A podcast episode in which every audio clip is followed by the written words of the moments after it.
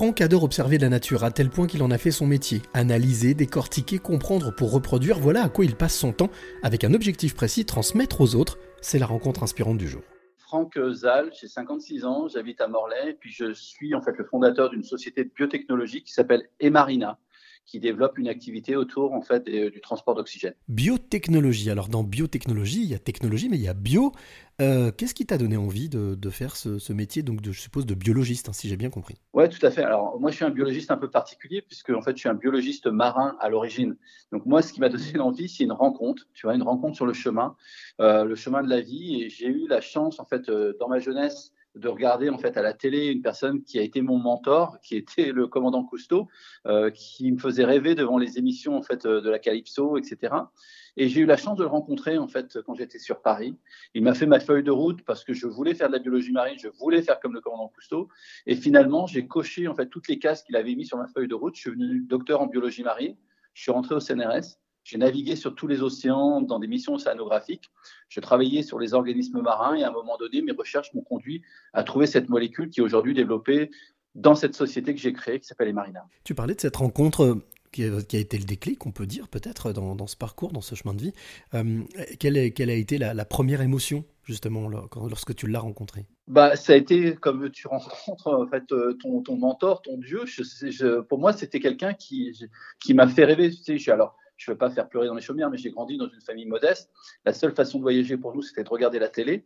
Et finalement, donc, euh, bah, je dirais que mes parents ont, acheté une télé en fait dans les années 68-70. Et finalement, en fait, euh, bah, sans le savoir, ils, m'ont aidé à, parcourir en fait ce chemin, c'est-à-dire que bah, c'est comme si tu te retrouvais devant une icône, c'est-à-dire que tu as vu cette personne qui t'a fait rêver, euh, pas de raison de le rencontrer, sauf que tu suscites en fait les raisons parce que tu vas à la conférence qu'il fait en fait euh, à Paris. Tu prends, tu as le culot de descendre et d'aller lui serrer la main et de lui dire en tant que tout jeune étudiant comment on fait pour être le commandant Cousteau. Et, euh, et puis, et puis, il te fait ta feuille de route. Il n'a même pas ricané, c'est-à-dire que finalement, voilà. Donc, euh, c'est pour ça que je pense que les rencontres sont extrêmement importantes sur un chemin de la vie. J'aurais jamais eu l'occasion de rencontrer le commandant Cousteau, surtout à Paris. Et donc, euh, finalement, grâce à lui, je suis devenu euh, bah, ce que je suis aujourd'hui. On l'a bien compris, l'audace a eu une place importante dans, dans, cette rencontre. Quelle est la place maintenant de, de la nature au quotidien dans ton, dans ton travail? Alors, bah, écoute, moi, la nature, je lui dois tout, puisqu'en fait, euh, dans ce qu'on fait dans les marines, c'est lié à ce qu'on appelle du biomimétisme. Alors, c'est un mot compliqué pour quelque chose de simple, c'est que la nature a déjà innové euh, bien avant nous, puisque la nature, c'est 3,8 milliards d'années d'évolution. Et moi, je trouve mes idées, j'ai trouvé la technologie des marines dans la nature. C'est-à-dire que pour moi, la nature, c'est une bibliothèque d'innovation pour, moi, le, terme biodiversité, c'est pas un mot de bobo parisien ou d'écolo, c'est vraiment une réalité. Souvent, l'homme, en fait, euh, est arrogant, il essaye de, maîtriser la nature, etc. Sauf que finalement, quand on y réfléchit bien, la nature, elle en a rien à faire de l'espèce humaine. En fait, la nature est là, est là pour vivre. Donc, il y a à travers en fait un process qu'on appelle l'évolution. Et finalement, quand on regarde la nature, pour moi, c'est une source d'inspiration. Ça veut dire que en te baladant, comme ça a été le cas pour ce, pour ce verre, ce verre préhistorique, euh, sur le bord de la plage, et surtout en étant curieux, en se posant des questions. Oui, tout simplement, c'est que, en fait, c'est exactement ça, en fait, c'est que quand tu te balades sur une plage, donc moi je me baladais sur la plage, euh, et puis j'avais bien vu ces tortillons, et je savais bien qu'en dessous il y avait un verre qui s'appelait l'arénicole.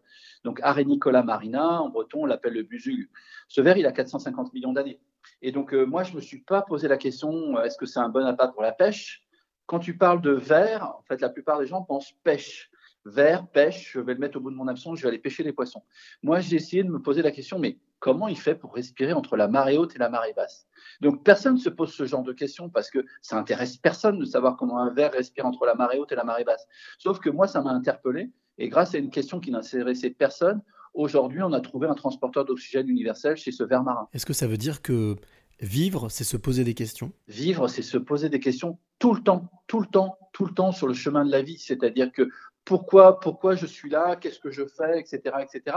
Alors c'est c'est pas c'est pas de la métaphysique. Hein, c'est en fait c'est moi je pense qu'en fait il y a en fait euh, tu sais en fait euh, ma philosophie de la vie c'est qu'entre l'alpha et l'oméga en fait on sait qu'on alors on sait pas quel est le début de la naissance mais on sait qu'on va tous mourir Et euh, finalement, entre ce chemin entre la naissance et la mort, je pense qu'on est, on doit transmettre, on doit passer. Et donc, si on en est là aujourd'hui, Cyril, toi et moi, et puis en fait tout ce qui a été construit au niveau de nous, au niveau de la société, c'est parce qu'il y a eu des, passeurs de clés ou des passeurs d'idées où on a construit pour construire notre société. Et donc, je pense que c'est le aujourd'hui la mission ou la finalité de l'homme, moi, je la vois comme ça, c'est-à-dire que c'est construire, améliorer notre environnement, améliorer notre monde et transmettre aux générations futures. Quelle est la, place du, respect dans ton travail, ou en tout cas dans ton travail de biologiste? Elle est complètement euh, ancrée en moi, c'est-à-dire que, tu vois, hier, j'ai fait une émission de télé, on me posait, mais, mais c'est vrai que pour utiliser cette molécule, tu es obligé de tuer des vers c'est vrai que la question n'est pas anodine. Alors aujourd'hui, bien évidemment, on ne tue plus des vers dans la nature puisque finalement on a une ferme aquacole, donc c'est de l'élevage, on, élève des vers, donc nous on prend quasiment plus de vers sur la plage puisqu'on a compris comment ça se reproduisait.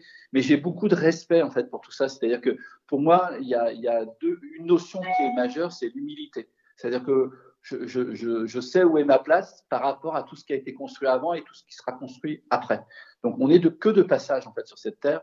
Et donc, euh, si notre travail permet en fait d'améliorer la vie humaine, la société, etc., ben, je pense qu'on a accompli notre mission sur Terre. Alors Franck, j'ai cette question qui est maintenant devenue une récurrente, mais qui me semble importante, même si tu as déjà livré beaucoup de clés. Quelle est la clé que tu aimerais euh, donner ou transmettre à celle ou celui qui t'écoute maintenant? Alors plusieurs choses, d'y croire et de ne pas avoir peur. Je pense que sur ce chemin de la vie, on peut naître dans des familles modestes, dans des familles plus aisées, etc.